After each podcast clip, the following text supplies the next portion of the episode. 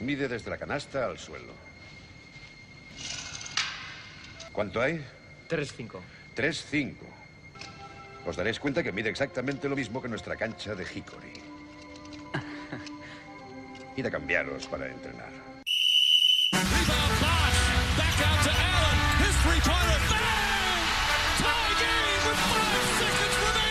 Michael has the ball get guarded by Shaw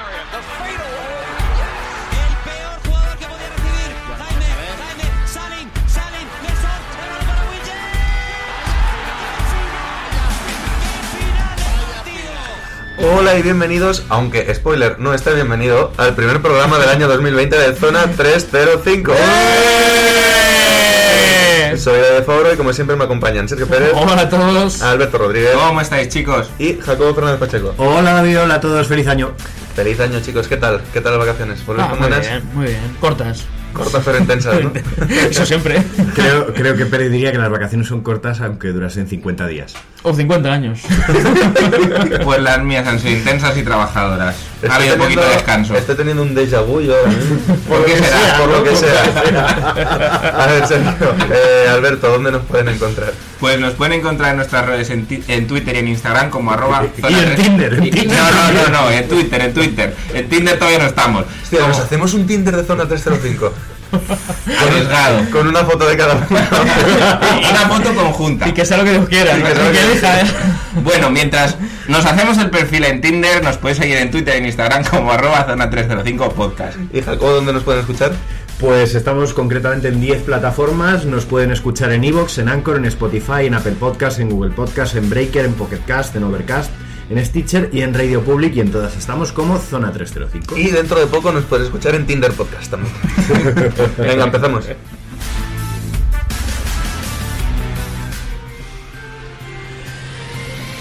Y arrancamos con las votaciones para el All-Star. Eh, ya tenemos los líderes de la segunda vuelta de las votaciones. Creo que no llegamos ni a comentar las primeras porque nos pilló justo Ajá, con las vacaciones y tal. Ahora mismo en el oeste, líder LeBron James, casi pegado Luka Doncic, los dos por encima de los 3 millones. Tercer jugador por encima de 3 millones, Anthony Davis. Y luego ya pues bajamos bastante a Kawhi Leonard que tiene 2,2 millones. En el este, el líder Giannis Antetokounmpo con más de 3 millones también y ahí los demás no llegan ni a los dos. Joel Embiid segundo, Trey Young tercero y tal. De todos modos, lo que a mí me queda claro con estas votaciones es que no estamos no nos merecemos la democracia. Alex Caruso sexto en el oeste entre bases y Taco Fall sexto entre pivots en el este. Pero lo de Taco Ball, efectivamente, merecido. Ahí lo dejo.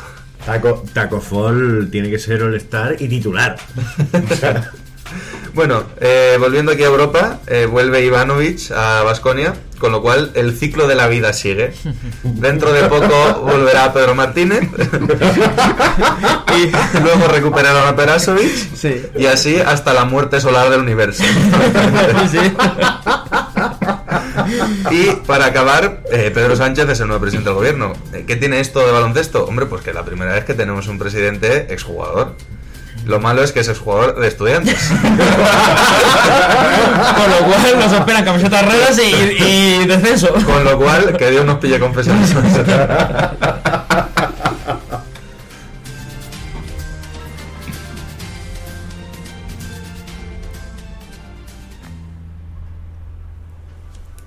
Bueno, y tres noticias en vez de cuatro, porque quiero que nos paremos un ratito a hacer un debate, repaso, como lo queráis llamar, porque ya la primera mitad de Euroliga la hemos dejado a nuestras espaldas.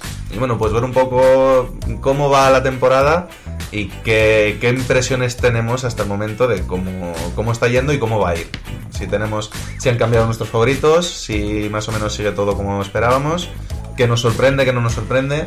Eh, Pérez, ¿quieres empezar tú? Sí, eh, mm, sobre todo empezar pues, con el líder en este caso, ¿no? Real Madrid que lleva 13 victorias seguidas, que iguala su récord, creo que el récord está en 17. eh, y la verdad es que se está teniendo un camino aplastante. Eh, empezó un poco flojo, tengo que decirlo, pero ha cogido ritmo, velocidad de crucero y no para, ¿eh? Sí, sobre todo que es complicado tener ese nivel en Euroliga y en Liga local, en Liga Española, y que no se te note ninguna de las dos, porque al principio empezó como un tiro eh, aquí en España, en Europa tuvo esas tres derrotas, empezó 2-3, que parecía que bueno, que este año iba a ir un poco renqueante, y al final ahí está. Como siempre, Lasso maneja muy bien las rotaciones, consigue que cuando un jugador no está en forma, siempre su recambio esté en el mejor momento de la temporada, y a ver si este año logra llegar al final, a la Final Four, con los jugadores en la mejor forma posible. O si no consigue mantenerlo, pero de momento, desde luego, lo está llevando muy bien. Yo sobre todo lo centraría ahí, ¿no? En el, en el fondo de armario. Es que al final el Madrid tiene un, un fondo de armario en el que quizá el, el peor jugador que puede salir de, por parte del Madrid es Salah Merri y aún así, pues manco no es. y, y yo creo que ahí está la clave. Ahí está la clave de, no solo de ganar tantos partidos, sino de aguantar sin, sin mostrar verdaderos signos de, de debilidad. Porque al final es lo que has dicho tú, David, cuando alguien no está, su recambio es muy probable que esté, pero por estadística pura, cuando al final tú tienes 12 jugadores disponibles, de los cuales los 12 juegan de verdad, pues oh, es que es imparable. Eso es imparable totalmente. Yo me voy a bajar un poquito más en la clasificación y me sorprende mucho ver en, en la posición 12 a Fenerbahce. La Sí. verdad que no es un, un sitio que le corresponda después de una primera vuelta. Sí que es verdad que sus victorias están muy ajustadas hasta el puesto 8, pero que hay equipos menores como el Jimki o el Betsa que, bueno, pues están por encima del Fenerbahce. Gran conocedor, Alberto del Betsa. el estrella roja, ¿no? Para, para los españoles. Sí, sí, sí. El Betsa. Pero bueno, sí, eh, la verdad es que la primera fase, o sea, la primera mitad de, de temporada del Fenerbahce ha sido poco menos que compulsa, ¿no? Sí, se ha visto además a Bradovich por primera vez en mucho tiempo desesperado de que no le salían los ajustes. Que por mucho que él tocase y tal, no lograba dar con la tecla, que es algo que yo la verdad que no le recuerdo. Lo pueden haber eliminado, evidentemente no gana la Euroliga todos los años, pero siempre sabes que de él sale todo lo que tiene, saca todas las cartas, hace todos los ajustes, y este año no le han funcionado las cosas. No sé si es porque el equipo es que no, no tenía o no tiene, o qué ha sido, pero se le ha visto en los banquillos a veces un poquito más fuera de sí de lo habitual. Sí, y eso que de Colo está funcionando muy bien. En general, a lo mejor ese puede ser, aunque parezca una locura, el problema, ¿no? Que, que tengas un jugador del que dependas tanto en ataque. Eh, entonces, bueno, han fichado ahora a Nunali, vamos a ver qué tal sale. Parece que se han, se han recompuesto un poco, ¿no? Pero se han puesto muchas losas encima y a ver cómo lo solucionan para meterse en playoff. Ahora, si se meten, se- seguramente Nadie va a querer cruzarse con Fenerbahce aunque se meta octavo. Si se mete octavo, el primero va a decir en qué momento quede primero. eh. va a ser va a ser un, un no cabeza de serie eh, si se mete muy peligroso ¿Y qué opináis de la temporada hasta el momento de este Barça con tanto fichaje nuevo? Tercero, 13-4, a una sola derrota del Madrid. De momento están cumpliendo, ¿no? regularidad, ¿no? Que más o menos estén ahí en el tercer puesto, ni muy lejos del primero, ni muy abajo metido en vereda con otros equipos. Eh, lo que hablamos hace unos programas, eh, poco a poco, partido a partido, van enganchando las piezas, van funcionando mejor, los jugadores se van conociendo y eso hace que el juego de Barcelona sea un poco más fluido. si tiene mérito pues están sin bases realmente. Tuvieron que fichar a Malcolm Delaney están sin Pangos y sin Hortel que no han debutado todavía en temporada. Tiene mucho mérito el estar ahí sobre todo gracias a, los dos grandes fichajes que han hecho este año como son Mirotis y Brandon Davis Y a mí me gustaría destacar en el Barça la figura de, Hanga este año está, está excelso. Eh, Pesic le ha dado toda la confianza del mundo y se nota porque es un jugador que se está atreviendo ahora a hacer cosas que quizá en, en otros equipos y en otras etapas de su carrera mm, nos había costado un poquito más ver. Y, y estoy contento, estoy contento con el Barça porque está cumpliendo con, con el mínimo que se ha esperado siempre del Barça en Euroliga, que es que esté ahí arriba. No, quizá no liderando, pero sí entre los 4, 5 mejores equipos de Europa indiscutiblemente. Sobre todo, perdón, David, a mí me gustaría destacar que no lo estamos tocando, que dentro de cómo están todas las cosas, Valencia está haciendo una temporada interesante. Yo creo que las definido muy bien interesante porque Interesante. empe- empezaron fatal Claro, ni, ni buena ni mala, sino todo lo contrario, pero interesante. Yo creo que esto es a base de, de costumbre, de, de tener que jugar Euroliga año tras año tras año y no llegar. Claro, al final la plantilla se acaba acostumbrando y acabas llegando. Pero, pero no sé, me, me- me parece una grata sorpresa. Ocho victorias me parece bien. Es, la comparativa de cuando metes un equipo municipal, municipal en federado y luego el segundo año ya empieza a funcionar, ¿no? Exacto, exacto. No se me ocurre mejor, mejor definición. Además, en este programa todos vamos remamos muy a favor de Ponsarnau, lo tuvimos en el curso sí, superior sí, sí, y sí, es totalmente. una gran persona, el mejor entrenador. O sea que, bien, sí, efectivamente, interesante la temporada de Valencia. Y lo importante, sobre todo, que están ahí eh, décimos, empatados con el octavo y yendo hacia arriba en vez de hacia abajo, con lo cual lo tienen Pueden clasificarse. bien Vamos a para ver clasificarse. vuelta, sí, vamos a ver. Eh, de- podríamos hablar, si queréis, ya nos quitamos los españoles de encima. Hablamos de Vasconia, que Vasconia está en peor situación. Sí. 7-11, decimoterceros. eh, de momento, el cambio de entrenador con Ivanovic y su coleta, que por Dios, rapate ya, Ivanovic, por favor. Parece que no ha terminado de sacudir el ambiente, ¿verdad? No se termina de ver un cambio en el Tiene, equipo. es, es el mejor calvo con pelo largo desde Santiago Segura. Escúchame, es mm, Gollum con 400 años menos.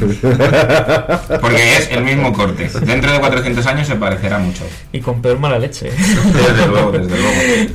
Bueno, por lo que comentan parece que, que sí que ha habido un cambio en el vestuario, sobre todo el tema de actitud, ¿no? Pero claro, con eso en Euroliga no vale. Claro. Entonces, bueno, ganaron al Barcelona el otro día sin ir más lejos, ¿no? Pero se han quedado fuera de la Copa del Rey. Parece que mm, el cambio va a funcionar, Pero de momento no han logrado. claro, pero no ha sido un cambio inmediato de mm, Sí. pasamos de perder todos los partidos a ganarlos todos. Claro, de hecho, si no recuerdo mal, el primer partido nos vamos a España en vez de Euroliga, pero bueno, nos vale para comentar del equipo. Su primer partido no fue contra Zaragoza, Sí. que se llevaron una paliza tremenda Sí, sí, sí, sí. en ese primer partido. Sí, pero tienen que empezar por ahí, tienen que empezar por ese cambio de actitud. Es lo que decía él.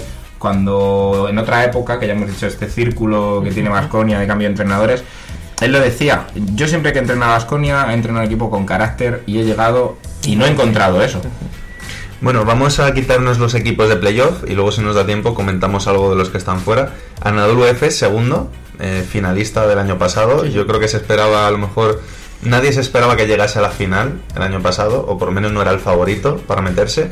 Parecía que iba a ser, yo por lo menos pensaba que fue que llegaron muy bien a ese momento y este año volverían un poquito a la realidad y todo lo contrario, segundos y mm, a una victoria del Madrid con un partido menos. Volverán a repartir camisetas de Sin Larkin. Ojalá. bueno, pero no estaremos ahí esta vez para intentar pillar una, ¿no?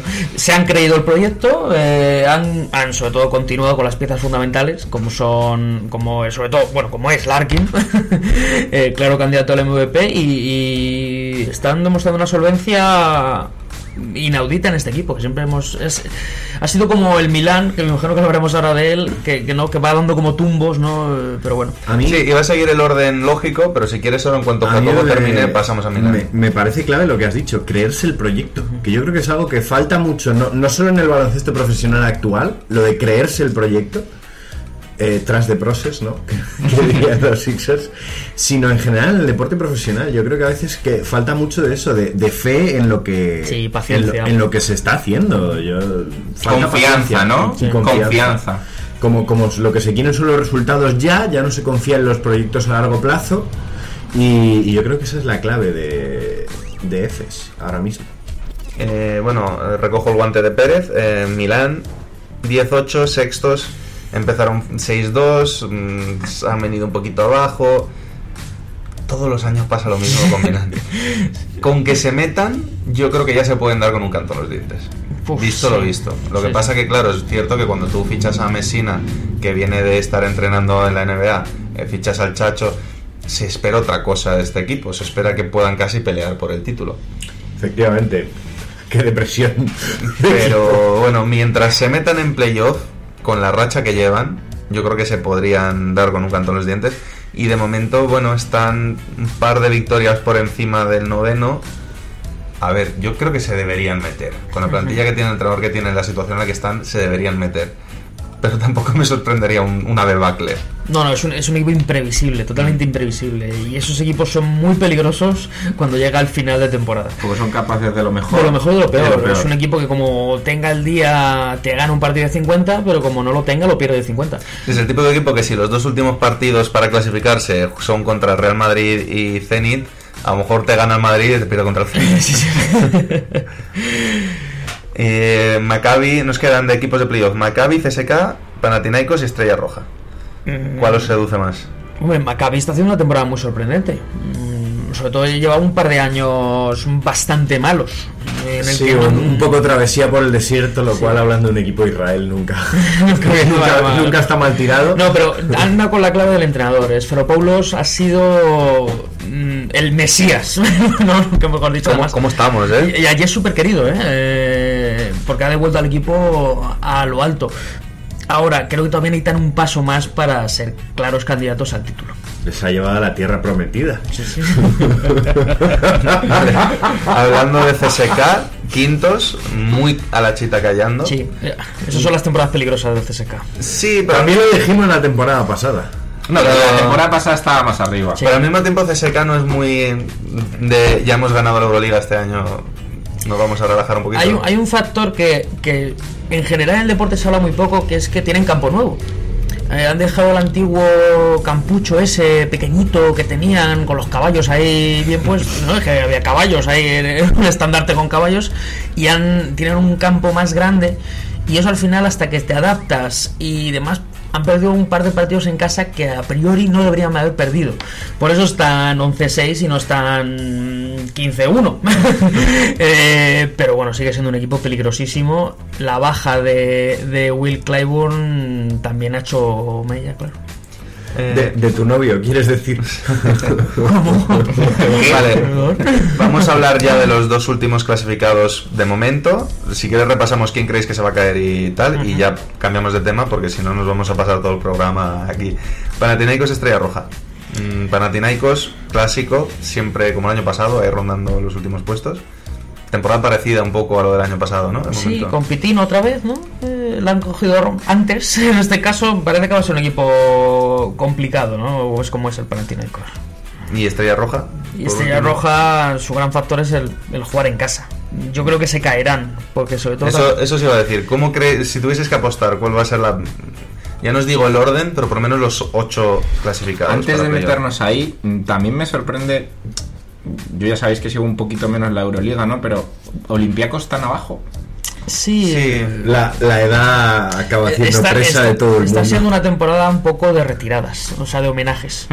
Eh, aunque tiene, por ejemplo, un Milutinov, que es un jugadorazo joven y demás, pero ya Spanulis, pues está de lo que está, eh, Printesis está de lo que está, y, y no han conseguido todavía un, un proyecto rejuvenecido. Y, y la baja de Blatt, al fin y al cabo, ha sido sensible. Es sorprendente ver este Olympiacos ya de, de viejas glorias retirándose cuando pensamos que este equipo empezó precisamente como un grupo de fans terribles, de chavales de 24, 25 que le pintaban la cara a todo el Sí, mundo, sí, sí.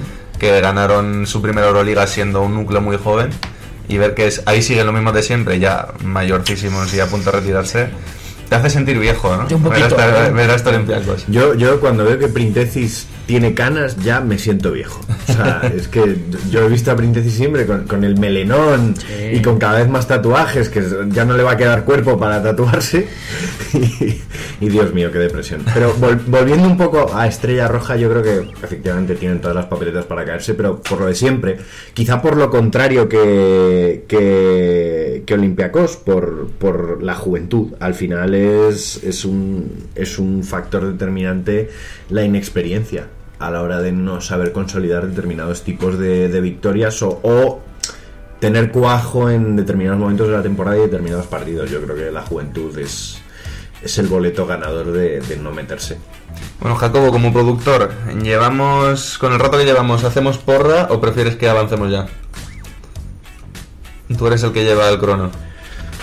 Vamos a avanzar. Venga, pues la porra la dejamos para otro día.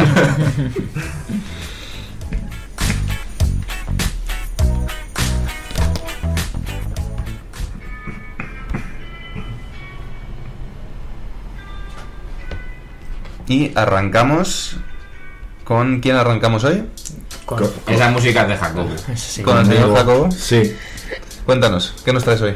Sí, sí, ajá. No, eh, os traigo un jugador olvidado. Ah, muy bien. ¿Y quién es ese jugador olvidado? Pues lo prometido es deuda, porque mi último jugador misterioso, recordaremos que era eh, Teodoros Papalucas, en el último programa de 2019, y dije que lo traería como jugador olvidado, que hablaríamos de él. Porque triste historia. Ya no se habla de Papalucas.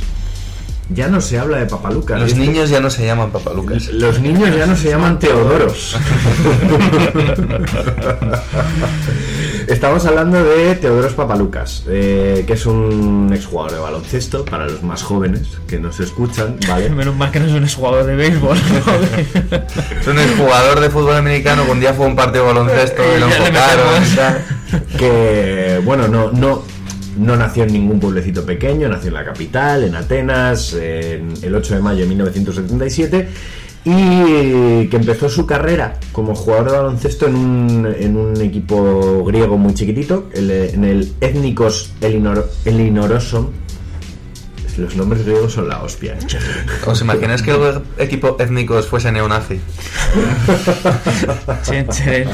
Ya entramos siempre en esas conversaciones.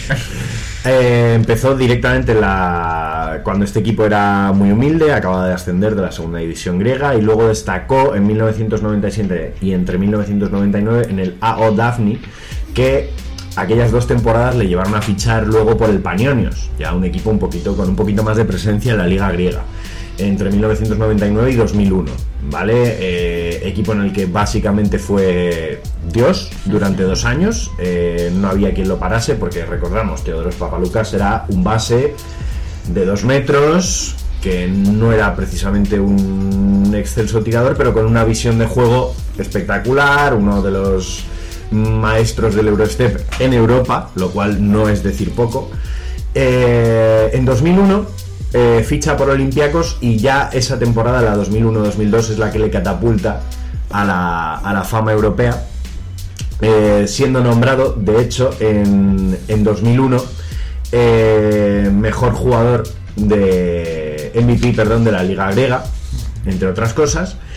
Y eh, 2002 es el año en el que él se hace de oro, porque ficha por el CSK de Moscú, juega concretamente tres temporadas, de 2002 a 2005, ese fue su primer contrato con, con CSK, y... ¿Qué decir? Eh, tres temporadas espectaculares en las que prácticamente lo, lo, lo ganaban todo y a todo el mundo. El CSK eran quizá eh, uno de los equipos más peligrosos de Europa en ese momento. Y en 2005 es cuando él asalta la banca y firma el contrato más grande que se había firmado en ese momento a un jugador en Euroliga. En 2005 firma por 10 millones de euros durante tres años. 10 por temporada. No, ¿O no, en 10 total. millones en tres años. Vale. Lo cual, Sí, espectacular. sigue siendo una barbaridad. Eh, es nombrado mejor jugador del año por la FIBA en, eh, en 2006. Eh, en 2005 con Grecia se proclaman campeones de Europa. Y precisamente en ese año, en 2006, pierden la final del Mundial contra España después de cargarse a Estados a Unidos. Estados Unidos, un Estados Unidos que no era nada flojo, eh, equipo en el que estaban Dwayne Wade, Carmelo Anthony, Dwight Howard, LeBron LeBron, LeBron James. etcétera, etcétera. Carlos Busser. Y él con compañeros de equipo que obviamente era la vieja guardia de la que hemos hablado antes, Spanulis, eh, estaba también... Estaba Sosanitis, estaba Diamantidis, estaba eh, Sosanitis, Fotsis. estaba Fotsis y estaba este hombre... Estaba Burusis. Burusis. Burusis y Fotsis que eran especialistas en Estaba- pegarse con la gente. Estaba Dikudis, estaba mm, Kakiusis, era un equipo muy bueno, ¿eh? Muy bueno, muy bueno. ¿Qué pasó? Que todos madrugamos aquel día para ver la final y al descanso ya ganaba de 20 España. Pero bueno, no pasa nada. Eh, Tef Papalucas siguió teniendo una carrera brillante. Precisamente después de este Mundial de 2006 le llovieron muchísimas ofertas de la NBA que él rechazó todas porque él siempre tuvo muy claro que no era un jugador para la NBA. Viendo ahora a Luka Doncic, quién sabe. No, muy lento. Muy lento quizá, muy lento quizá para, Muy lento y sin tiro para... para la NBA. No sé si lo vas a decir ahora, pero en el 2006 ganó la Euroliga. Ganó la Euroliga también. O sea, fue un año para... Por eso mejor fue, jugador FIBA. fue el año redondo porque lo ganó todo. Eh, su carrera en CSK se prolongó hasta 2008, cuando ya empezó lo que podríamos definir como su cuesta abajo como jugador. Ya era un jugador que dejaba highlights, pero pocos resultados, eh, poco número, poca incidencia en el juego. En 2008 vuelve a Olympiacos, tiene un par de temporadas buenas, siempre cuando vuelves a casa en Grecia, pues es como si volviese los espartanos victoriosos. Está allí la abuela con el yogur griego, en plan de... Que groña, ¿no? Sobre todo le ficharon para ser el mentor de, de Teo- Teodosic. De En Teodosic. ese Olympiacos. Teodosic que luego volaría al CSK. Al CSKA, claro. Eh, eh, en la 2011-2012 ficha por Maccabi de Tel Aviv. Ya una etapa totalmente crepuscular. Su presencia en Maccabi era, era testimonial. Era un jugador que jugaba 12, 15 minutos para sacarlo básicamente como al CIR, para asustar. Oye, que tenemos a Papalucas. Eh, y ya con toda la incertidumbre en 2012 de si iba a seguir con su carrera y demás, él decide fichar un último año por CSK, que de nuevo es todavía más testimonial su, su participación, y finalmente en 2013 decide, decide retirarse. Con un palmarés, al menos en cuanto a clubes, que no está nada mal. Euroliga en 2006, 2007 subcampeón también con el CSK, campeón con el CSK en 2008, subcampeón con Olympiacos en 2010, eh, Superliga de baloncesto de Rusia la ganó Todas. todas 2003, 2004, 2005, 2006, ¿dónde? vale, bien, está bien, siete años de, de ganar una liga no está mal, la Copa de Grecia la ganó en 2002, la Copa de Rusia en 2005 y 2006, eh, la Liga eh, perdón, la liga ira- israelí la ganó en 2012 y también ganó, creo recordar, sí, sí, una VTV United League en 2013, que es una competición que juegan las ligas de los países filorrusos, podemos llamarlo así, ¿vale? ¡De la URSS! no, Distinciones, pers- claro. distinciones personales, jugador, jugador griego del año en 2001, mejor jugador de la Euroliga en la temporada 2005-2006, jugador europeo en el año 2006, nombrado por la FIBA, palmarés, ¿eh? Mejor quinteto de la Euroliga de 2006, segundo mejor quinteto ideal de la Euroliga en la- en la 2008-2009, mejor quinteto del Campeonato de Europa del 2005, mejor quinteto del Campeonato del Mundo de 2006 y mejor jugador MVP de la Euroliga en 2007 Se dice pronto. un jugador espectacular que yo creo que los chavales deberían ver para aprender fundamentos. Yo creo que toda esa generación de jugadores griegos son maravillosos para aprender fundamentos individuales y colectivos. Porque al final eran jugadores que no destacaba ninguno por su físico, precisamente. Hombre, este un poco. El hecho de que era un base alto. Muy grande. Sí, y, de- Muy y grande. depende de qué te refieres con destacar, porque Scorsanitis destacaba por su físico. Sí, sí, eso sí. No, des- no destacaban por sus capacidades físicas, pero sí destacaban porque tenían una cualidad que bueno, se podía transmitir a muchas selecciones de aquella época, Lituania también, que era que sabían jugar, que es la diferencia entre jugar muy bien y saber jugar. Y yo creo que Teodoros Papalucas no debería caer en el olvido, porque no se habla de, Te- de Teodoro. Los niños ya no se llaman Teodoro. Eso lo hemos dicho antes. No, pero es cierto, de esa generación que hay muchos grandes jugadores europeos, eh, yo creo que podemos hablar de la primera década de los 2000 como la época en la que ya revienta del todo el, De hecho- el estigma de que los jugadores europeos no pueden jugar en NBA, llegan muchos allí, eh, llegan los Tony Parker, Dinovitsky, Pau Gasol, todos los grandes jugadores. Y los que se quedan y aquí. los que se quedan aquí también eh, tenemos eso, los Teodosic, eh, Diamantidis. Diamantidis, mm, eh, Papa Nicolau, sin ir más lejos. Y de todos esos, es verdad que de Papa Nicolau igual es de los que menos se habla. Papalucas. Papalucas. Los que se habían He hecho un bienve, he hecho un bienve, sí, de verdad. Los antes de empezar la sección decía, bien me dijo Papa Nicolau tal. Y luego los que los que venían de, de NBA y, y volvieron como, Ah, no, Alberto. como Fui yo, Macilla- fui yo. Macillauskas, que en aquella época volvió de la NBA a Europa. Y Spanulis, el mismo Spanulis. Spanulis, el mismo Spanulis, después de su fracaso en Houston Rockets, decidió que, que- que mejor se quedaba aquí. Y, y yo creo que son jugadores que, que hay que tenerlos siempre en cuenta y que, y que dentro de muchos años, cuando tengamos nosotros la edad de nuestros padres, a nuestros hijos, les diremos, ¡buah! Es que tú no sabes lo que era Papa Lucas.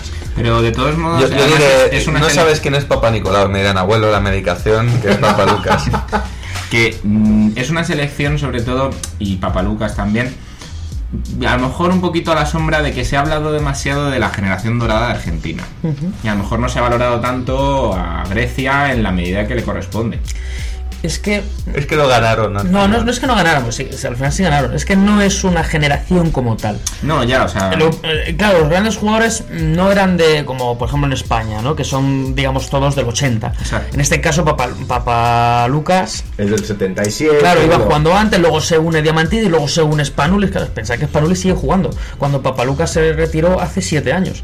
Entonces, por eso no es una como gran generación, ¿no? es, Eh, es un momento. Sí, o sea, Es más bien un, eh, un estilo, un programa que, que, que esta- que este equipo de Grecia se ha montado como, como un equipo para que los más veteranos fuesen abriendo el camino a los más jóvenes y los más jóvenes pudiesen más o menos mantener la estela sin quitar que han pasado también por un valle de Se- amargura. se- Hasta, hasta llegar a la Grecia de Antetokounmpo, que quién les iba a decir mm, que les iba a llegar un Antetokounmpo. Por eso, o sea, se, jun- O- o más, se juntaron, se juntaron en un periodo de cuatro años un, núcleo muy muy bueno en su mejor momento, casi todos. Entonces, bueno, y sobre todo Papa Lucas era un jugador que cambiaba los partidos. O sea, tener a Papa Lucas, eh, para hacer un símil es como Tavares. Tener a ese jugador en el base hacía que ya todos los emparejamientos cambiaran, tenías que poner un alero porque a él le encantaba jugar al poste bajo, ya tienes que hacer muchas rotaciones y muchos cambios que al final beneficiaban a siempre a su equipo. Aunque no metiese ni un punto. Pero ya solo el hecho de ser tan grande y jugar de base eh, cambiaba el, el- el baloncesto de, de aquella época y, hombre, pues ganó un par de cosas, como ha dicho Un, un- un jugador capaz de cambiar un partido sin tirar a canasta. Sí, sí. Bueno, ¿queréis que avancemos? Vamos. De- Deberíamos. Pues avanzamos.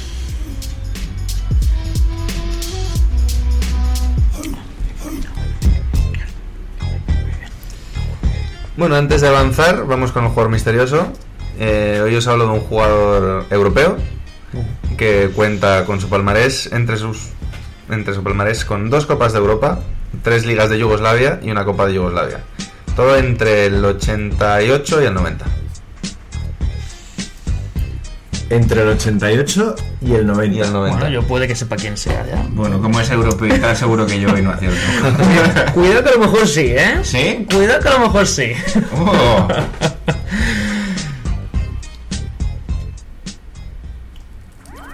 Síguenos en redes. Estamos en Twitter e Instagram como arroba zona 305 podcast. Zona 305. Únete al equipo.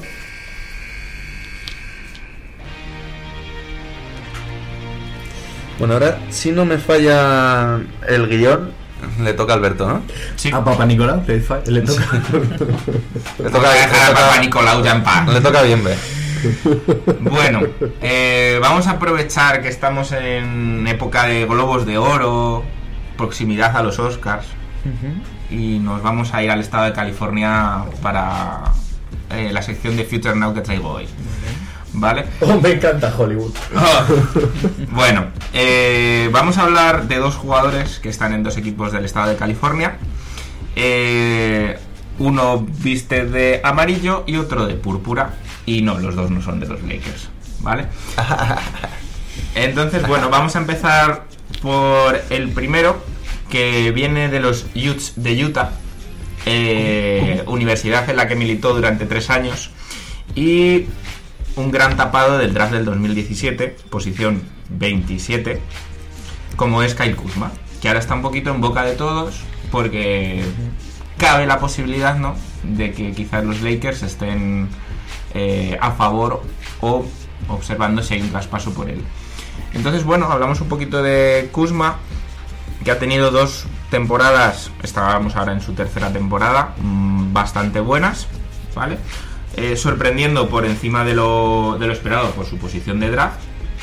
Y bueno, vamos a empezar por qué tal veis actualmente a Kyle Kuzma en los Lakers, porque yo voy a diferenciar entre dos momentos, antes de LeBron y después de LeBron. Al final, cuando LeBron llega a un equipo, cambia ese equipo para bien generalmente, pero también afecta a las carreras de otros jugadores. ¿Cómo era el Kuzma de antes de LeBron? ¿Cómo es el Kuzma de ahora? ¿Cuál os trae mejores sensaciones? Hombre, por traer mejores sensaciones, yo creo que es evidente que antes de la llegada de LeBron era un jugador que tiraba más a canasta. Es un jugador que me parece que necesita sentir esa confianza y ser capaz de fallar siete tiros seguidos antes de meter el octavo para luego entrar en racha. Y el hecho de que ahora sea un jugador al que a lo mejor le pide solo 7 8 tiros por partido le está afectando de manera bastante negativa. bueno, esta temporada está siendo dura, pues, sobre todo por lesiones, todo hay que decirlo, ¿no? Eh, obviamente cuando estás en un desierto o en un erial como eran los Lakers antes de LeBron, es más fácil destacar. Eh, pero a mí me parece que es un jugador ideal para, para un sistema lebroniano, digamos, un 4 abierto, con capacidad de tiro sobrada, se le caen los puntos de las manos y en defensa no es manco. Más o a ver, no es cojo, quiero decir, no es un coladero. Dentro De- que cabe. depende del día, Claro, ¿eh? a ver, es un juego muy, muy regular, tengo que decirlo, es muy irregular. Pero si me tengo que quedar con uno, como estamos en la sección Future Now, yo me quedo con el de ahora. o con el que puede ser, mejor dicho, ¿no? O sea, el, el que está metido dentro del sistema de LeBron, por así decirlo. Sí, creo que es un jugador que, que, mm, con consistencia, con la cabeza bien puesta y en una dinámica ganadora, es un jugador que esta temporada ha demostrado, sin ser su mejor temporada, partidos de 25-30 puntos. Y ahí es donde entro yo, que has dicho una palabra clave, la cabeza bien puesta. Yo es que creo que este chico no tiene la cabeza bien puesta, en general. Ba- basta ver cómo- basta ver su nuevo rendimiento, peinado. su rendimiento en la pista es, es muy bueno, es un atleta maravilloso, pero no me parece una persona inteligente, en general. No me parece una persona inteligente por cómo es su comportamiento fuera de las canchas. Eh, me parece un jugador que, y ojo a lo que voy a decir, incluso para su edad, es bastante inmaduro. Eh, todas las movidas que tuvo con Lonzo Ball cuando los Lakers eran un erial, pues resulta que ahora que hay señores mayores en el equipo no se le han pasado, sigue teniendo tonterías de impropias de alguien que forma parte de un equipo que aspira a ser campeón este año, porque creo que los Lakers aspiran este año a todo. Mm, tiene actitudes impropias y eso le puede perjudicar más en su carrera que al lado de quien juegue. Al final, al lado de quien juegue, sí es verdad que LeBron ha cambiado las carreras de muchos jugadores, pero eso depende, depende también de la, de la propia voluntad del jugador. Al final, yo estoy convencido de que James Jones, que era un jugador, pues podríamos decir que ha sido un jugador del montón y de super rol en su vida, si nunca hubiese coincidido con LeBron, quizá podría haber sido algo más. Pero, ¿qué tiene a cambio James Jones? Dos anillos de campeón. Claro, ahí ¿Dos es- o tres? Dos o tres. No lo sé. Estaba- no sé El si de estaba- Cleveland el de también. Cleveland yo creo que Cleveland, estaba pues también. tres, tres anillos de campeón, claro. Al final ahí están las prioridades de cada uno. Eh, yo creo que capacidades tiene todas las del mundo, pero carece, carece de una madurez que dudo mucho por cómo van las cosas y, y los dineros que se pagan ahora en la liga y, y lo mucho y lo mucho que se mima a determinados jugadores que Kuzma vaya vaya a alcanzar todo su potencial. Voy a aprovechar que has metido el tema monetario en la conversación y yo voy a defender la postura de que a día de hoy Kyle Kuzma es un chollo. A nivel salarial, mm, creo que no llega a cobrar 2 millones. No, claro. Y claro, porque todavía está en su contrato rookie. Y siendo una posición tan baja del draft, Hmm. no aspira mucho más. Claro, o sea, a lo mejor cuando llegue una extensión, una renovación o lo que sea, ya hablaremos de otros temas, pero creo que ahora mismo es un chollazo. Pero, claro, esta temporada, lesiones, los porcentajes han bajado, a pesa- y, y al final ya sabemos que los tiros también, obviamente ha llegado Anthony Davis, LeBron también aglomera su parte, eh, no es el tirador, por así decirlo, del equipo. Está dentro de sus facetas, pero no es el rol de tirador. Está teniendo, no malos, pero sí los peores porcentajes de lo que lleva su corta carrera. Mm, ¿Remontará o esto es a lo mejor por falta de ritmo, por sus lesiones? Yo el, el principal problema que veo con Kuzma es verdad que es un chollo a nivel monetario, pero no tenemos que olvidar que los Lakers les quedan dos años y medio de LeBron, probablemente. Eh, firmó ese contrato cuatro años, el pasado ya ha pasado, estamos en medio de este, quedan dos más, habrá que ver, imagino que LeBron llegará a un buen nivel a su último año, pero El no de sabemos eso es con player option. no sabemos exactamente cómo va a llegar, ¿no? Entonces los Lakers están en modo tenemos que ganar ya, tenemos que sacar uno, dos o incluso tres anillos de esta época de LeBron, más después del rato que hemos pasado. Y no sé si Kuzma está en ese momento como para ser el jugador que le piden que sea en un equipo aspirante a campeón. Porque por el momento lo que se está viendo es que sí, cuando tiene el día te puedes puede ser tu tercera espada perfectamente, pero cuando no tiene el día se vuelve negativo ya no solo porque no le entren los tiros, sino porque afecta su rendimiento en el resto de facetas del juego. Es un jugador que cuando los tiros no le entran se frustra mucho, eh, deja de rebotear, deja de defender, eh, le comen mucho la espalda. Entonces, mm, visto eso, si hay equipos que lo buscan, porque evidentemente más con el sueldo que tiene va a haber equipos que lo busquen, mm, yo me pensaría el buscar un traspaso por un jugador más listo para ganar ya.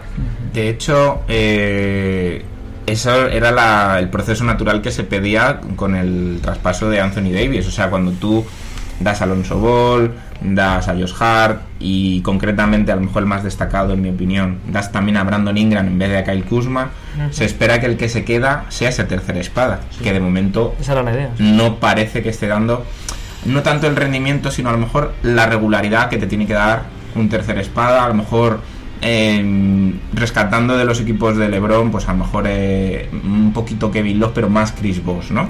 Que, que siempre que lo necesitas en esos momentos claves, Era un va a más, estar. era un jugador más veterano al final, Sí. un all-star perenne, ¿no? Está peca de lo, pero de lo que es, de un chaval joven que, que ha pasado de jugarse 25 tiros a jugarse 10 Ujú.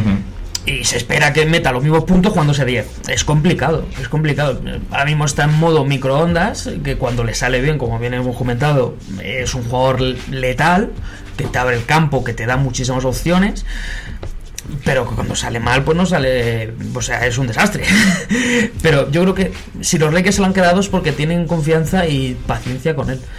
Pero bueno, vamos a ver qué tal acaba la temporada. Y antes de pasar al siguiente jugador, pues la pregunta es siempre, ¿dónde está el techo de Kyle Kuzma? Eh, a lo largo de su carrera, dentro o fuera de Los Ángeles, ¿qué podría pasar? Yo me inclino más a que si sale de Los Ángeles mm, podría quizá explotar y algún año ser All-Star, pero no lo veo tan claro si es en Los Ángeles. Mm, Yo creo que es, es un jugador que va a ser o pez grande en estanque pequeño o pez pequeño en estanque grande. Es decir, puede ser un jugador de meter 20 puntos por partido, como lo es Harrison Barnes. Que Sí, no, mira, lo, sí. no lo veo como All-Star, lo veo como un jugador que si el equipo es malo, Sí. pues va a meter muchos puntos, pero el equipo va a ser demasiado malo como para aspirar a, a All-Star o a ser un jugador referente. Y si el equipo es bueno, va a ser un jugador que aporte mucho, pero nunca va a llegar al nivel de ser una de las estrellas de verdad del equipo. Yo creo que en el este sí que puede llegar a ser All-Star por sus condiciones y demás. Pero estoy contigo, vamos, que, es un jugador que como tercera espada o incluso como segundo espada dentro de unos años puede ser un jugador interesante. Pero claro, mm, tiene pinta de que su carrera en los Lakers no la va a acabar. Yo insisto en lo que he dicho. Yo creo que es más una cuestión actitudinal. Su techo está donde él querrá, donde él quiera. En realidad, no creo, no creo que tenga un techo definido por sus, por sus cualidades ni por ni por dónde esté. Eh, su techo estará más definido por lo que él quiere hacer y si él sabe encontrar, encontrarse a sí mismo y, y madurar, porque al final es, es la clave, madurar. Hemos visto jugadores de talento inmenso que han sido incapaces de madurar y ahora ya no están en la liga, como Michael Beasley. Oh, Dios. No, a nombrar a la bicha. Bien, bien, te invocamos. A nombrar a la bicha. No, como Tú que puedes, ¿no? Sí, el que puede. Michael Beasley o Lance Stephenson, un jugador de un talento tremendo que como ha sido incapaz de madurar, pues ya no están en la liga. Y al final la madurez yo creo que es más... Esto tiene que ver con algo que ya nos dijo Nacho Azofra en nuestra primera temporada. Eh, lo fácil es llegar, lo difícil es mantenerte y eso requiere una madurez y una disciplina que por el momento él no tiene. Bueno, pues como ya hemos hablado de los dorados, nos vamos a lo púrpura. Y en el estado de California, pues nos vamos a los Sacramento Kings.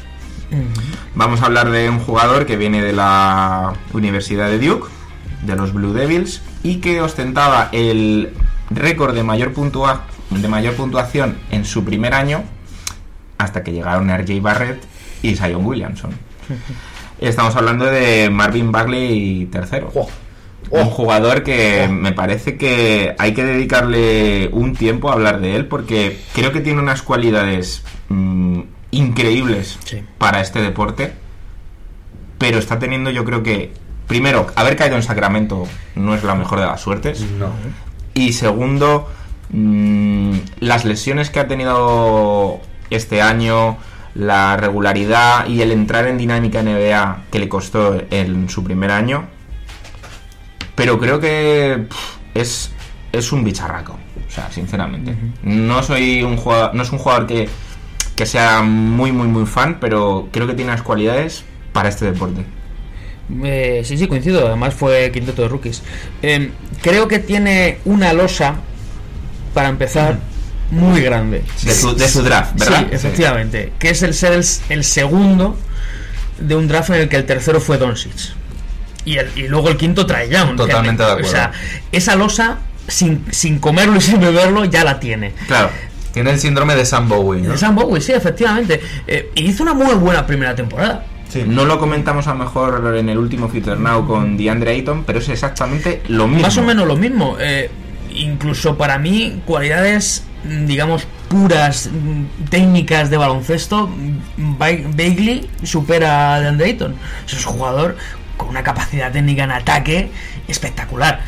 ¿Qué pasa? Bien lo has comentado. Ha caído un Sacramento, único equipo que no se ha metido en playoff en la década de los 10. Sí, porque ya solo con los números que está haciendo, incluso siendo drafteado por delante de Doncic, si estuviese en un equipo mm, de cierto nivel competitivo, Sí. con cierto mercado, no se hablaría tan mal de su dra- de que lo eligiesen en el draft. Efectivamente, El sí. tema está en que quién ha visto jugar a Marvin Bagley, Ahí está. más allá de los más cafeteros, nadie. Porque quién ve partidos de Sacramento. Sí, ves, nosotros. ves jugar a Sacramento los cuando cafeteros- juega contra tu y- equipo. Y los cafeteros ven jugar a Marvin Bagley cuando de Aaron Fox la pasa. Claro, Sí, sí, o sea, sí. es- Bueno, ese luego es otro tema que en Sacramento ahora mismo hay mucha mu- mucha falta de asignación de roles, quizá, ¿no? Es el tema es- Hill, Es lo mismo, las- es lo las mismo les- que, que Hill. A mí me gusta ver jugar mucho a Hill cuando de Aaron Fox la pasa. Sí, no, pero quiero decir, eh, hay, hay ese problema de asignación de roles, ¿no? El, el darme dinero de Buddy Hill ahora este verano, apostar por mí, a lo mejor no está respondiendo dentro de las posibilidades, eh, las lesiones de Fox y de Bagley. Eh, hay lo de siempre, ¿no? Eh, Ese lío constante y que no lleva a ningún lado, o al menos eso parece en Sacramento. Sí, sí, que... Bueno, es que Sacramento. Podremos hablar un, un programa entero de, de lo que es Sacramento. De hecho, poco ha caído en el flop Sacramento. Sí, Sacramento para lo que es. De ¿no? hecho, eh, quería traer estos dos jugadores también por hablar un poquito de ese traspaso que se está hablando de Kyle Kuzma a Sacramento, porque al final también la dirección que tiene Sacramento eh, no le está permitiendo brillar a otros jugadores. Por ejemplo, está prohibido meter a Bogdanovich en esta, en esta sección. Lo quería haber metido, pero me di cuenta de que lleva ya más de cuatro años en la liga. Claro, claro, no, y joven no es. Y joven no es. A ver, Pero como es la moneda de cambio con Kuzma, pues para meter aquí un poquito el debate de, de cómo puede salir esto de Kuzma, Sacramento, cómo puede eh, eso venirle también al desarrollo con Bagley, porque comparten posición. Para, para los Lakers podría salir magníficamente, por no decir cojonudo. Bogdanovich es justo, tiene justo lo que le falta a Kuzma, que es madurez. Y sí, pero no juega la posición, eso es Bueno, importante, claro. ¿eh?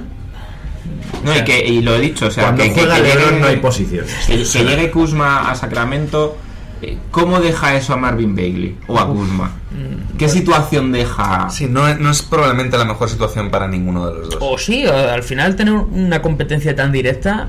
Mm, Esto es más un tema, sobre todo en fútbol, ¿no? Que siempre Sí. gusta tener a dos jugadores de calidad en la misma posición para que. Estoy, que estoy se de acuerdo, peguen. pero hay, hay un componente que creo que tenemos que tener en cuenta y es el banquillo, Sí. el entrenador. Eso funciona cuando tienes un entrenador capaz de motivar y entrenar a tus jugadores. Y el cuerpo técnico de Sacramento no está demostrando ser capaz de desarrollar No, de sus jugadores de la mejor manera Luke posible. Walton no ha demostrado No. mucho. Yo creo que, que la apuesta de Marvin Bagley tercero es una gran apuesta de futuro. O sea, está bien edificar alrededor suya, a lo mejor no como primera espada, pero sí yo creo que puede ser un gran segundo espada. Eh, Pero seguimos con lo mismo, el problema es Sacramento. Eh, Que, que, que da palos de ciego y, y cada dos años mm, vuelven a cambiar todo el proyecto y empiezan a traspasar a todo el mundo dimisión! y tal. Mm, Entonces, a lo mejor me estás hablando de que Mel- bueno, Bagley, voy a llamar Ba- Bagley porque si no me lío. Sí. Bagley, le tienes en un vamos a poner un Indiana Pacers eh, o, o a lo mejor un Chicago que parece que, que tiene más claro las cosas cómo hacerlas y estaríamos hablando de un jugador que explotaría antes. Ahora, estando en Sacramento, pues a saber dónde acaba. Es que de hecho Sacramento este año hizo la intentona un poco, ¿no? El, el fichar a Trevor Ariza como veterano, el renovar a Harrison Barnes, que más o menos podemos llamarlo jugador un poquito regular, estabilizar un poco las Sí, cosas. la idea era buena, sí. Pero no Generar un teni- núcleo, generar Exactamente, pero no parece que haya tenido el resultado esperado. Yo yo creo que han confiado mucho en Fox, o sea, como, como buque insignia, eh, y puede ser interesante, pero tienes que rodearle de jugadores mm, que se adapten a él. Y Bagley no parece el indicado en este caso. Han pensado mucho en el marketing, en el Sí. hecho de que de Aaron Fox va a vender muchas camisetas en su carrera, porque Sí, es un sí. jugador muy rápido, muy espectacular, es como John Wall en ese sentido, es un jugador que va a vender muchísimas camisetas, pero uf, yo es que lo de buque insignia en detrimento de un jugador como Bagley me parece... Fíjate, yo a, a Bagley en, en los Phoenix Suns actuales me parecía un jugador interesantísimo. E- Es la pieza que faltaría, por podríamos decir. O sea, sería un quinteto tremendo. O, porque, por ejemplo, en un equipo ganador ahora mismo sí que no lo veo. O sea, si Bagley, por, por lo que fuese, llega a Lakers, Le pasaría el- lo Sí, mismo pero- que a Kuzma. pero Yo creo, peor, yo creo es- que no está listo para No. el, el nivel de fisicalidad que se va, a poner Es que seamos, seamos honestos, pedir a un jugador de segundo año que sea decisivo en un equipo de No, playoff no. se lo puede pedir a gente como Doncic. Claro. sí. Y, y Doncic además recordemos que es un rookie entre comillas. Sí. Porque tiene mucha mili, tiene eh, Ahora mismo mucha experiencia. de- necesitas, eh, o sea, Bagley le vendría bien un equipo mm, al estilo Portland para mí, un, un equipo que sea más o menos asiduo en playoff, pero que si no gana el campeonato no, pasa, nada. Claro. Un equipo de playoff que no es aspirante. Efectivamente, que dentro de un par de años, o a lo mejor Denver ya se le quedaría muy arriba, pero ser un suplente en Denver de Paul Millsap podría haber sido muy interesante para su carrera. Pero bueno, lo normal es que acabase en un equipo malo que para eso fue el número 2 a mí como equipo- suplente de Paul Millsap si no acabase en la temporada comiéndole la tostada. Eh, todo Por eso, decirlo, bueno, o sea, A, a mí como equipo ahora mismo, mm, la verdad que ese perfil de equipo y además yo creo que le daría un plus sería los Orlando Magic. Por ejemplo, sí, sí, Orlando, Detroit, un, equipo de ese estilo, o, incluso los Nets, podría ser muy interesante, sí. Bueno, y de Marvin Bagley, cosas a mejorar, pues obviamente mm, mismo que el otro protagonista. Le- poco, ¿no? mucha- muchas lesiones, eh, poca, de momento, escasa defensa. Y mm, sobre todo en la liga que vivimos hay que mejorar el tiro de tres. Sí. Porque el año pasado un 31% y este año ostenta un 21%. Lo cual es desastroso para un jugador que a la larga tiene que ser un 4, que juegue de manera abierta y que tenga recursos. Sí, realmente, es que mm, para los que no le conozcan es un Chris Bosh joven, o sea, de ese estilo, ¿vale? Y a partir de ahí, pues, Con un rango de tiro un poquito más corto a lo mejor. más corto, Sí. sí. Bueno, vos también empezó con un rango de tiro más Sí, corto. sí, sí, por supuesto. Por eso digo, el, el más joven Boss que llegó a Toronto eh, es este el jugador, más o menos. Entonces, a ver cómo progresa su carrera, si, si se posiza, ¿no? Digamos, o se Kevin Lociza, o, o, o va como Julio Randle. O se trevorariza. O se trevolariza. Tiene más posibilidades de eso. Y nada, pues eh, yo creo que a este jugador sí que tengo más claro que si le va bien, eh, a lo mejor en Sacramento, a lo mejor en otro sitio, sí tiene las cualidades y quizá más mentalidad y madurez que Kyle Kuzma para triunfar y mínimo, mínimo ser All-Star. Creo que tiene un techo altísimo y como decías antes Jacobo con Kyle Kuzma, solo va a depender de él y de cuando tenga la oportunidad de elegir probablemente. En efecto. Yo lo único que voy a decir es que tiene un techo muy alto y un suelo muy bajo también. Aunque solo sea por el gafe. y sé que no hay que hablar de gafes y tal, pero hay que reconocer cuando hay un número 2 de un draft con muchas estrellas. Eso Eh. psicológicamente se te come. Porque Sam Bowie no era mal jugador, tuvo un par de unas temporadas, llegaron las lesiones y tal, y el haber sido drafteado por encima de Jordan lo mató. Recordemos a Darko Milicic. Era un jugador mejor persona. Bueno, que- pero, es que, pero es que Darko Milicic era estúpido. O sea, es que claro, estamos hablando de, de gente que tiene problemas mentales, ¿sabes? Sí, pero no creo que te ayuden los problemas mentales que te recuerden siempre es que han elegido a Carmelo por, delan- por detrás de ti, han elegido a Wade Wade, por detrás de ti, han elegido a Bosch por detrás de ti. Hasta eh, Kirk Hinrich. bueno, Josh Howard. Bueno, avanzamos, ¿no? Sí.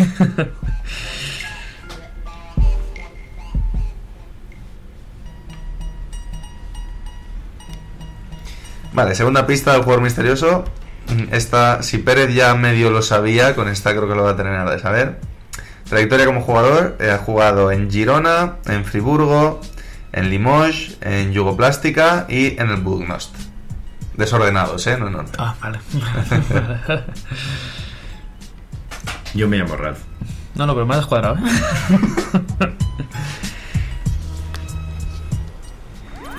Síguenos en redes. Estamos en Twitter e Instagram como arroba zona 305 podcast. Zona 305. Únete al equipo. Eh, nos falta Pérez, ¿no? Sí, bueno, ya me quedo pensando en el juego misterioso. Yo bueno. creo que estabas en cotas muy altas, ¿verdad? Sí. Y, y hemos bajado los Hemos bajado infiernos. mucho, sí, sí, sí, sí, pero bueno. Eh, bueno, lo primero que tengo, eh, bueno, hoy traigo máquina del tiempo. Eh, quiero preguntaros varias Pues cosas. claro, es la música que he puesto. Quiero preguntaros varias cosas. Eh, ¿Alguna vez os ha pasado que un jugador os ha hecho tambalear eh, al equipo?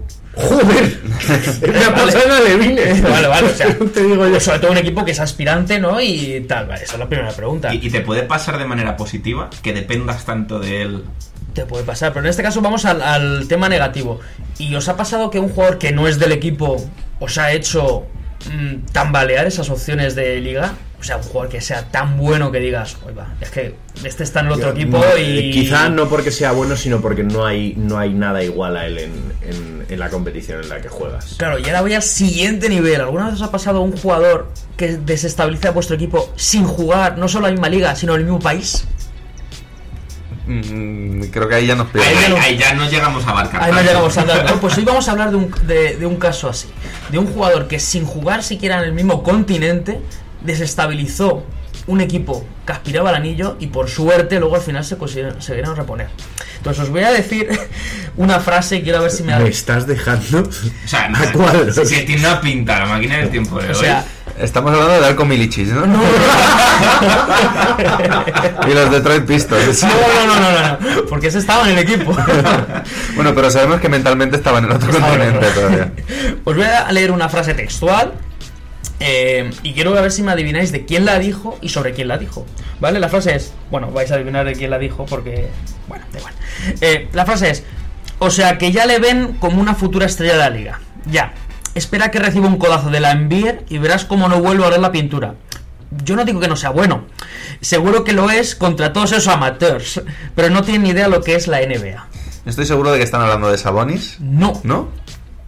Pues entonces ya me pierdo. ¿De Petrovic? No. Yo no me voy a mojar, eso te lo Pero vais cerca, vais muy cerca, vais muy cerca. Sa- Sabonis Petrovic. O sea, que es de Europa del Este. Eh, Sí, sí. y estamos hablando de los 80, no de los 90. Finales de los 80, principios de de los los 80. 90. Kukoc. Efectivamente, Tony se- Kukoc. se está hablando de Cucos. ¿Y la frase, sabéis quién la dijo? Eh, Chuck Daly si habla de la Invier, ¿no? Eh, Michael Scottie Jordan. Pippen. Michael, Jordan, dijo esta frase sobre Tony Kukoc. Y vamos a hablar de eso. Hombre, también hay que decir que en aquellos años Michael Jordan se había llevado buenos codazos de la Invier, ¿eh? Sí, sí, o sea, esta frase es- es- se dijo textual, se dice que se dijo textual en un entrenamiento de, de los Bulls con este tema. Entonces vamos con ello, que es que eh, empezamos, nos situamos año 91. Eh, dos millones de salario era mucho dinero en esa época. Para ponernos un poco a día de hoy, sería como un contrato de 30 millones. Mm, Dos años o dos millones al año o tres es muchísimo dinero.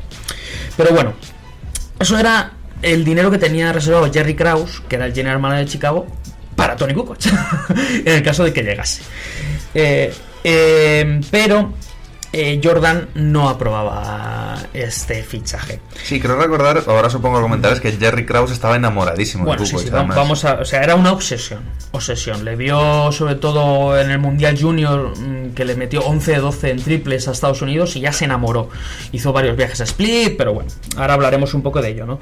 Eh, claro, sobre todo porque era el tema por los sueldos de los jugadores de los Bulls. Porque John Paxson, que era el base titular, cobraba 750 mil dólares, que era el base titular que menos cobraba de toda la liga. Un equipo que hablamos año 91, eh, Bulls que querían ganar.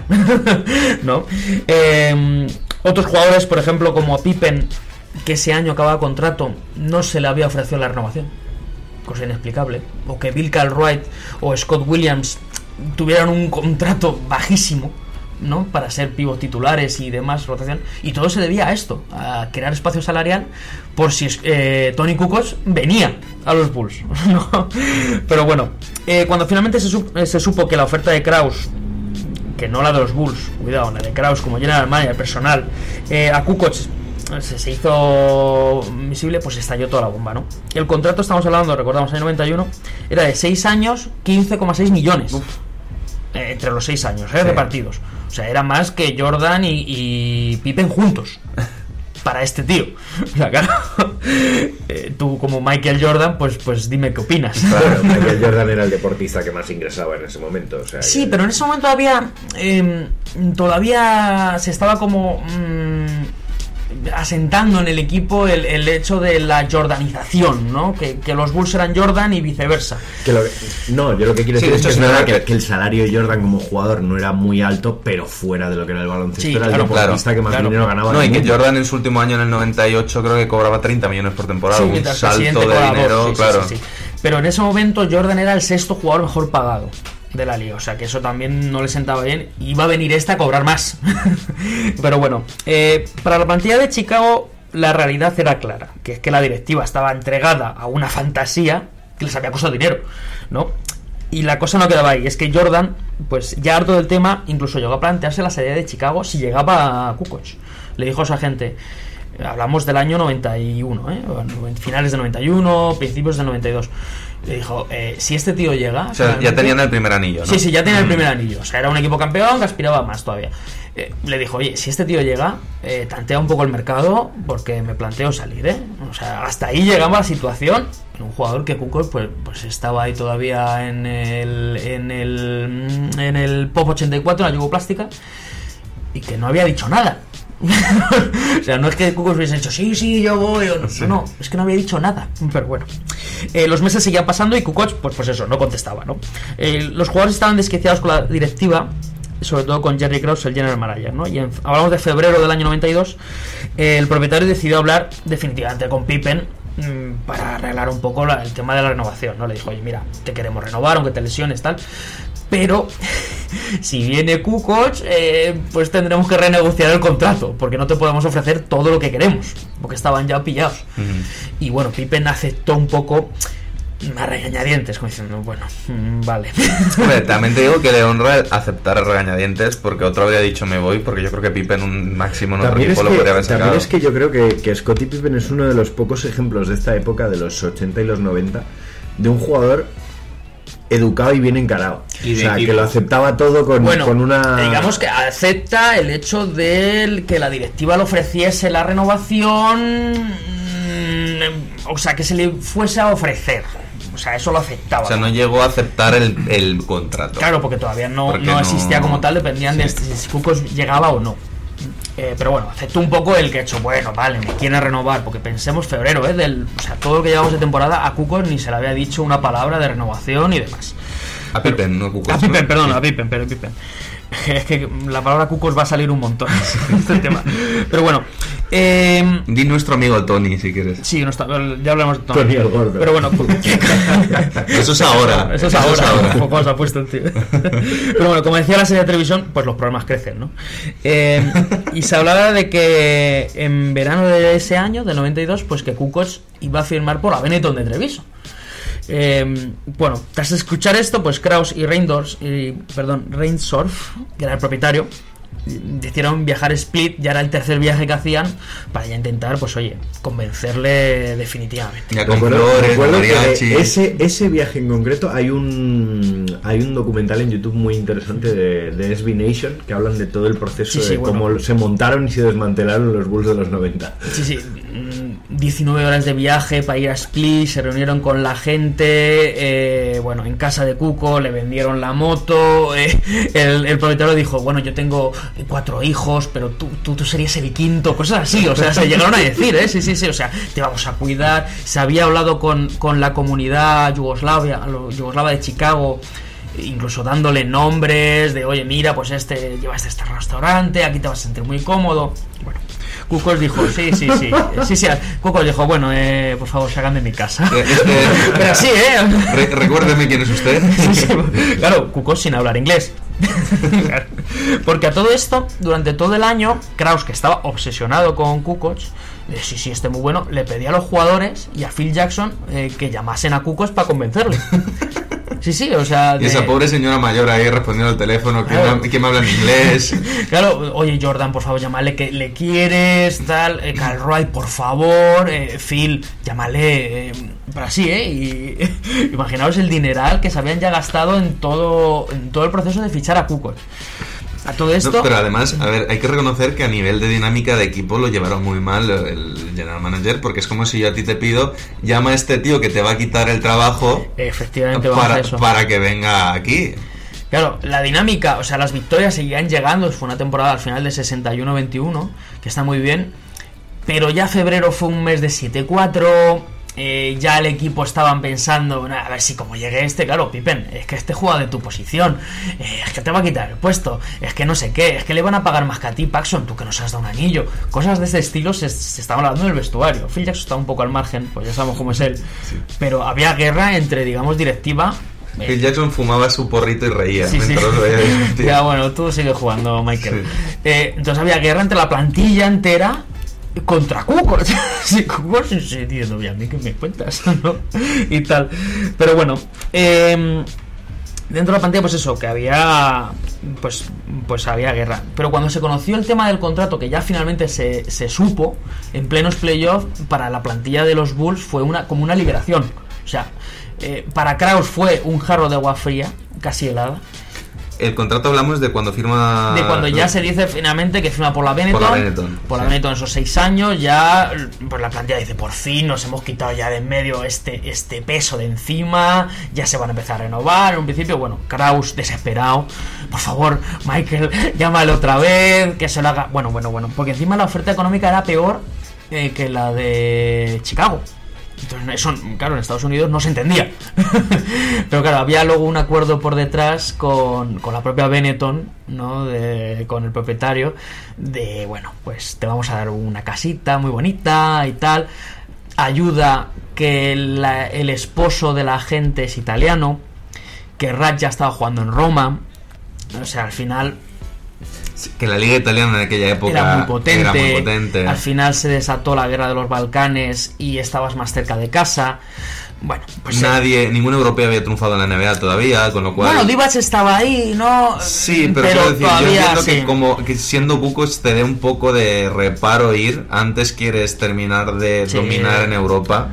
Claro, porque al final. Y luego tú ya tú te la lo piensas juegas. y es el planteamiento más lógico. ¿no? ¿Para qué me voy a ir ahí para ser uno del montón si aquí voy a ser el jefe aunque gane menos dinero? Y al final, aunque, aunque Tony no dijese nada, le llegaban los rumores y los comentarios de que la plantilla no te quiere. Claro, seguro que Jordan llamaba, pero era en plan, ven aquí, te rajo el cuello. No, no, en un principio Jordan no llegó a llamar, pero sí otros jugadores como Bill Cartwright sobre todo llamó insistencia de Kraus y tal, pero bueno. Eh, el caso es que Kraus ya en ese momento veía fantasmas por todos lados. O sea, desde Jordan hasta Mark Halber, que le hizo una entrevista tal, que directamente le preguntó por el tema mientras él sudaba. y, y- para él todos eran culpables de que Tony no llegase a los Bulls. Es que os voy a. Pero frases de este estilo, pues, pues, murmurando, es que les voy a hundir la carrera, es que a este no sé qué. Pero así, ¿eh? O sea, estaba obsesionado. Pero bueno, el resto de historia, pues, mm, pues, el resto ya es historia, ¿no? Los Bulls ganaron ese año. eh, luego. Y el siguiente. Y el siguiente, ¿no? El siguiente también.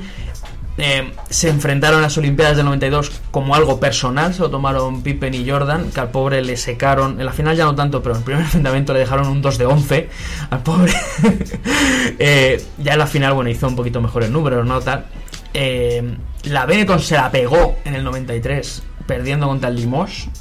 Un partido, una Final Four que cambió el baloncesto europeo. Dejaron en 55 puntos a este equipo, a la Benetton. Y eso ya fue la gota que colmó el vaso. Tony dijo: Hasta aquí hemos llegado. Ya estoy cansado de Europa. Somos más malos que mi puta madre. No, no, eran, eran muy buenos, Ya, ya. pero, pero se aburría. Así de claro, o sea, se aburría directamente. Ya dominaba a tal niveles que, que, que este juego destructivo le aburría. Y dijo, pues voy a fichar por los Bulls. Voy a aprovechar que Jordan se ha retirado. Claro, justo. Señor Kraus. Sí, sí, sí, sí. Y entonces ya por fin se vio cumplido el sueño de, de Jerry Krause de ver a Tony Kukoc. Y luego ya pues los Y de tres- pronto, y de pronto hablaba inglés con acento de Cambridge. Claro. no, y al final luego ganó tres anillos siendo una pieza fundamental en, en los Bulls de Jordan. Pero también es curiosa, si, si eso ya otro día hablamos, de esa temporada sin Jordan, con Pippen mm, también obcecado con su compañero de que le iba a quitar el puesto. Cuando, bueno, Tony pues, pues hacía lo que podía, ¿no? Pero esa es la historia de cómo un jugador, sin estar no solo en un equipo, ni en esa ciudad, ni en esa liga, ni en esa París, eh, pudo costarle un anillo a los Bulls. Por Te ha culpa de la un poco ahí acento serbo-croata, ¿eh? Total, ¿eh? Ya Sin me estar en- metizo, ¿eh? en esta liga. en esta liga, ¿eh? Hombre, es que yo creo que incluso nuestros eh, oyentes más jóvenes habrán oído, por lo menos, el nombre de Tony Kukoc, pero hay que recordar lo que era Tony Kukoc a principios de los 90. El fenómeno Tony Kukoc en Europa, lo que se hablaba de lo que iba a llegar a ser Tony Kukoc, yo creo que lo podemos comparar incluso un poquito por encima de lo que ha sido Luka Doncic. Sí, sí, es que se hablaba del Magic Blanco. Se, se hablaba eso, se hablaba de algo dentro de que de Doncic ya se dice va a ser grandísimo y Sí, tal sí. cual. Yo creo que con Kukoc, sin haberlo vivido yo, pero por lo que he podido leer y escuchar y tal, era más todavía el fenómeno con ese Sí, casi base de dos metros, ¿cuánto era? ¿2'10, Era, 2'8? era un 2-8 en un principio. La idea de Kraus era también ponerle de base. O sea, llevarle a Chicago para que fuese de base. Claro, imagínate, con lo mismo que era John Paxson de Jordan, encima ya, pues otro fantasma, ¿no? Eh, pero sí, sí, la idea era que, que tuviera el control total de, de casi el equipo. Pues esa es la historia de, de- Tony Kukoc y su llegada y lo torpedeada que fue a los Bulls. Pues nada, gracias por tu eh, siempre interesantísima máquina del tiempo y ya a ver qué nos traes la próxima vez.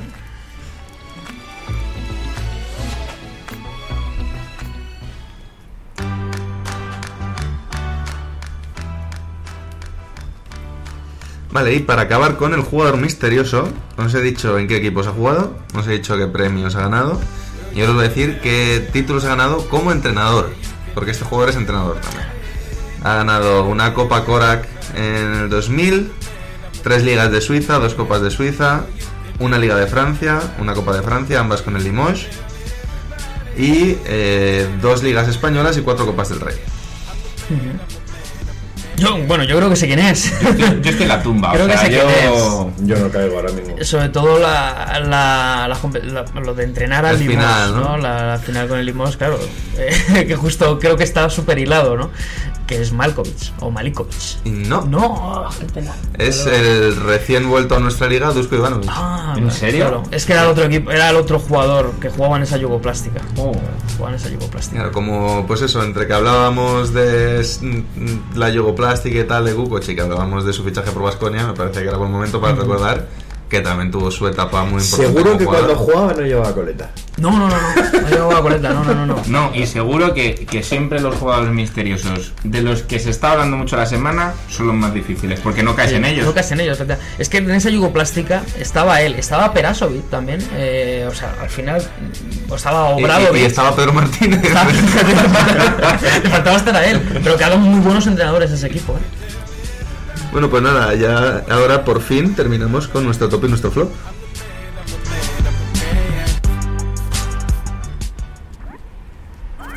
Síguenos en redes. Estamos en Twitter e Instagram como arroba zona 305 podcast. Zona 305. Únete al equipo. Bueno, creo que quiere arrancar Alberto, me ha hecho gestos, me ha dicho por qué, pero no lo he entendido.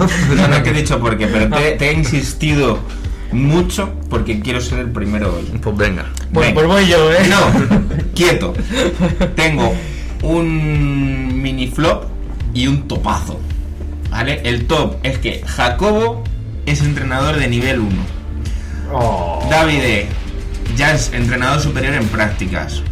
Pérez ya eres entrenador superior en prácticas y yo soy entrenador superior en prácticas. Correcto. Así que un aplauso para nosotros. Lo siento, hoy somos nosotros. ¿Vale? El mini flop relacionado un poco con esto. Ya está vigente la nueva ley del deporte En la comunidad. de en la Madrid. comunidad de Madrid desde el día 1 de enero de 2020, como ya anunciamos en el programa 7, hace ya Joder. tela, Ha ¿viste? llovido, ¿eh? Ha llovido. Ha llovido. Eh, iba a haber cambios en la organización de cursos, en precios y lo más criminal de todo, En horas. en horas. Para que os hagáis una idea, Jacobo va a tener que dedicar para su siguiente curso 330 horas. Y estamos hablando de un curso federativo, no estamos hablando de un- una formación, digamos, eh, que entre dentro de lo que es lo, lo reglado. eh, y aunque... Sí, que no es la se- mitad que el superior que estamos haciendo nosotros, que es un curso que te lleva todo el año. Exactamente. Por ponerlo en contexto. O sea, nosotros, por ejemplo, lo comento aquí, hemos hecho el superior, hemos aprovechado esa última bala, ¿no? De 2019 para no estar Correcto. metidos en estos fregados. Pero, mm, aunque ya esté aprobado, aunque la gente de 2020 para atrás estemos salvados en los títulos que ya hayamos hecho, no deja de ser un flop el hecho de tener que dedicarle tanto esfuerzo, tantas horas y tanto cuando además ya de por sí damos mucho de nuestro tiempo para nuestros jugadores y para que el baloncesto en Madrid y probablemente en España avance. Bueno, yo voy a empezar con mi top, que para mí es Chris Paul. Chris Paul es un jugador que está demostrando que la calidad no tiene edad para esto del baloncesto. Eh, todos sa- sabemos lo que se hablaba de Chris Paul para esta, para esta temporada, que lo iban a traspasar, que Oklahoma estaba en clara reconstrucción. Y ahí están. El tema ahí sobre todo es el dinero. Pero bueno, Nos habla de traspaso a Galinari ahora. Sí, hay que ver mm, qué sacan a cambio, porque realmente el equipo no está en una mala situación. Es un equipo competitivo, están séptimos, mm, pueden pelear por, por lo menos ser un equipo incómodo en primera ronda, Hmm. que al final Bueno. no olvidemos que por mucho que Westbrook y Paul George que se pensaba que ese equipo podía llegar más, es lo que han sido los últimos años. Bueno, mi conclusión, que podrá no ser un ganador en esta vida, pero que es un competidor, eso desde luego. Porque al final no tirar la toalla a su edad, cuando se ha dicho todo lo que se ha dicho de su juego en los últimos dos años y de su capacidad física, a mí es, es mi top sin ninguna duda. Y mi flop, por no repetir el tema de, de la ley del deporte, eh, pues mi flop va para Dazón. Porque yo reconozco que es una plataforma que está en auge, que han pegado un pelotazo comprando la Euroliga, pero no puede ser.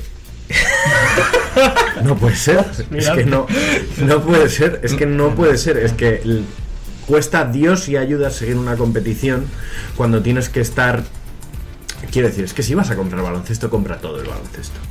Y, y no apuestes solo por una liga, porque a quien le gusta ver el baloncesto preferiría poder verlo todo en el mismo sitio. Bueno, pero es un tema de contratos. Ya, es el mercado, amigo. Hombre, pero yo lo que más veo así como problema de Zone, corregidme si me equivoco, es que no se puede ver a posteriori, ¿no? O Sí, o ya se puede. Sí, sí, sí, es que al sí. principio decían que no tenían esa cobertura para cubrirlo Bueno. y tal. Bueno, pero- es un tema, bueno, eh, depende del televisor y tal, Eh, pero bueno. Flop para Dazón, eh, llamamiento a el resto de competidores, que si compras el baloncesto, cómpralo todo. Y empieza a dejar dinero, porque antes el baloncesto costaba cuatro perras, y eso ya está dejando de ser así, porque es el segundo deporte más popular de nuestro país, ahora mismo. No, yo no quiero defender a zona y tal, pero repito que es un tema de contratos. Que digas top y tu flop, coño. Ya, pero bueno, que ya está. Oye, que por cierto, acaba contrato este año, creo, NBA con Movistar, ¿eh? O sea, ¿Sí? que- que sí, sí, creo Cuidado. que firmaron, firmaron tres, o sea, que creo que acaban este. O sea, que a lo mejor vemos la NBA en Dazón el año que viene. Mira, por lo menos en algo me hacen caso. Bueno, em, mi top em, va para Anadolu Efes, sobre todo por la primera vuelta que ha hecho en Euroliga. Eh, la ha hecho muy bien en general. También quiero destacar como, como top eh, el retorno de las jugadoras importantes españolas a la Liga Española. Con Marta Sargay, habla de Ana Cruz a, a Valencia. Eh, me parece que es muy importante para nuestra liga que vuelvan este tipo de jugadoras y que jugadoras importantes como Sonia Petrovic, que ya no se llama Sonia Petrovic porque se ha cambiado el nombre, que se ha casado y no sé qué historias, ha fichado por Girona, o sea, me parece que, que está creciendo mucho la liga femenina y me parece muy importante que vuelvan las jugadoras españolas. Y mi flop, eh, inevitablemente, debe ser para, para nuestros queridos amigos de, de Atlanta porque porque siguen por su senda Porque sale el sol, ¿no? no no porque porque siguen por su senda de, de, de no hacer nada no sé tienen mucho espacio salarial pero no no parece que den con la tecla. Necesito preguntarte Sí. ahora mismo si el movimiento, aunque sea ya de por sí un movimiento que sé que te resulta satisfactorio, si llega André Drummond a Atlanta, ¿es top o es flop? Hombre, para, para mí es top. Para, para mí, para mí es top. O sea, es un jugador interesante que, que el problema es eh, el equipo en sí, ¿no? Pero puede ser muy interesante por- porque, por, porque Atlanta, como no juega nada, pues a lo mejor ahí puede hacer sus números como hacen Detroit. Depende de lo que den. Serán tan tontos que darán hasta Young. Vale, rápidamente. Mi top lo tengo muy claro. Casa de Monzaragoza, la temporada que están haciendo no tiene nombre. Estar peleando por el primer puesto, cómo están jugando. Creo que a Fisac le tienen que hacer una estatua eh, fuera del pabellón. Y para mi flop, muy rapidito, tengo dos que no sé si... Son dos flops de sinvergüenza. Que no sé con cuál quedarme. Uno incluso podría pelear por ser top en vez de ser flop. Entonces lo quiero discutir rápidamente con vosotros. Uno son los New York Knicks que meten 134 puntos y pierden el partido. Con lo cual, no sé si es un top que los Knicks metan tantos puntos o es un flop que aún metiéndolos mm, pierdan. Lo mismo puedo decir de los Clippers. No sé si es un top meter tantos puntos o que es un flop que los Knicks te metan tantos puntos. Y otro que me ha hecho mucha ilusión, eh, Bojan Bogdanovic, sin vergüenza. 35 puntos, 0 rebotes, 0 asistencias, 0 robos, 0 tapones. Sí, sí, sí, tremendo, ¿eh? ¿Cero pérdidas de balón? Ay, eso yo no lo sé, fíjate. Porque yo, yo claro, creo que eso, sí. eso sería, ¿te las has mamado? Yo, yo creo que sí, yo creo que sí, precisamente por eso. Lo de que sea tan sinvergüenza es bueno o es malo. Pero es el Es típico flop, es palomero de, Liga Municipal, es ¿eh? Es el palomero de Liga No, Municipal. Para mí es top, ¿eh? Para mí es top. es top. Y lo de los Knicks, te diré, a ver, obviamente. ¿Tú qué vas a ver? ¿Tú qué dices? Calla. Los Knicks este año son purria. Bueno, y este año dice. Los últimos 30. Bueno, pero no, quiero, quiero hacer un apunte, porque el otro día justo estu- estuve viendo ese partido y la verdad que fuera de ganarlo perderlo, mm, fue un partido en el que contra los Clippers se ve que tienen ya algo de ideas. O sea, desde que ha habido el cambio de entrenador, no es que aquí los Knicks sean ya, se nada. han, ya se han dado cuenta de que tienen que meterla por otro lado. Exacto, por lo menos eso, Vale. por lo menos eso, ya juegan a algo o intentan jugar Que a algo. darle al tablero no es un punto. Correcto. Bueno, Jacobo, eh, canción de despedida. Pues hoy nos despedimos con em, un dúo que fue una sensación adolescente a finales de los 90 y principios de los de los 2000. Hablamos de eh, una Parchís son cuatro, ha dicho Una- medio parchís. El juego de la oca. hablamos de una pareja de, de hermanas australianas, eh, Lisa Marie y Jessica Luis Origliaso, eh, también conocidas artísticamente como The Verónicas. Y nos despedimos Pero ninguna se llama Verónica, ¿no? Ahí Qué sinvergüenza. Hoy, no, una hoy no hay nombre. Como dato, como dato, estas, estas muchachas confesaron en una entrevista que la pregunta más estúpida que les habían hecho en una entrevista es ¿dónde se conocieron? Recuerdo que son gemelas. vale, nos despedimos con su último single publicado, ya de hace seis añitos, pero que están trabajando en cosas nuevas. Esto se llama In My Blood. Pues con el Blood nos despedimos hasta la semana que viene. Adiós.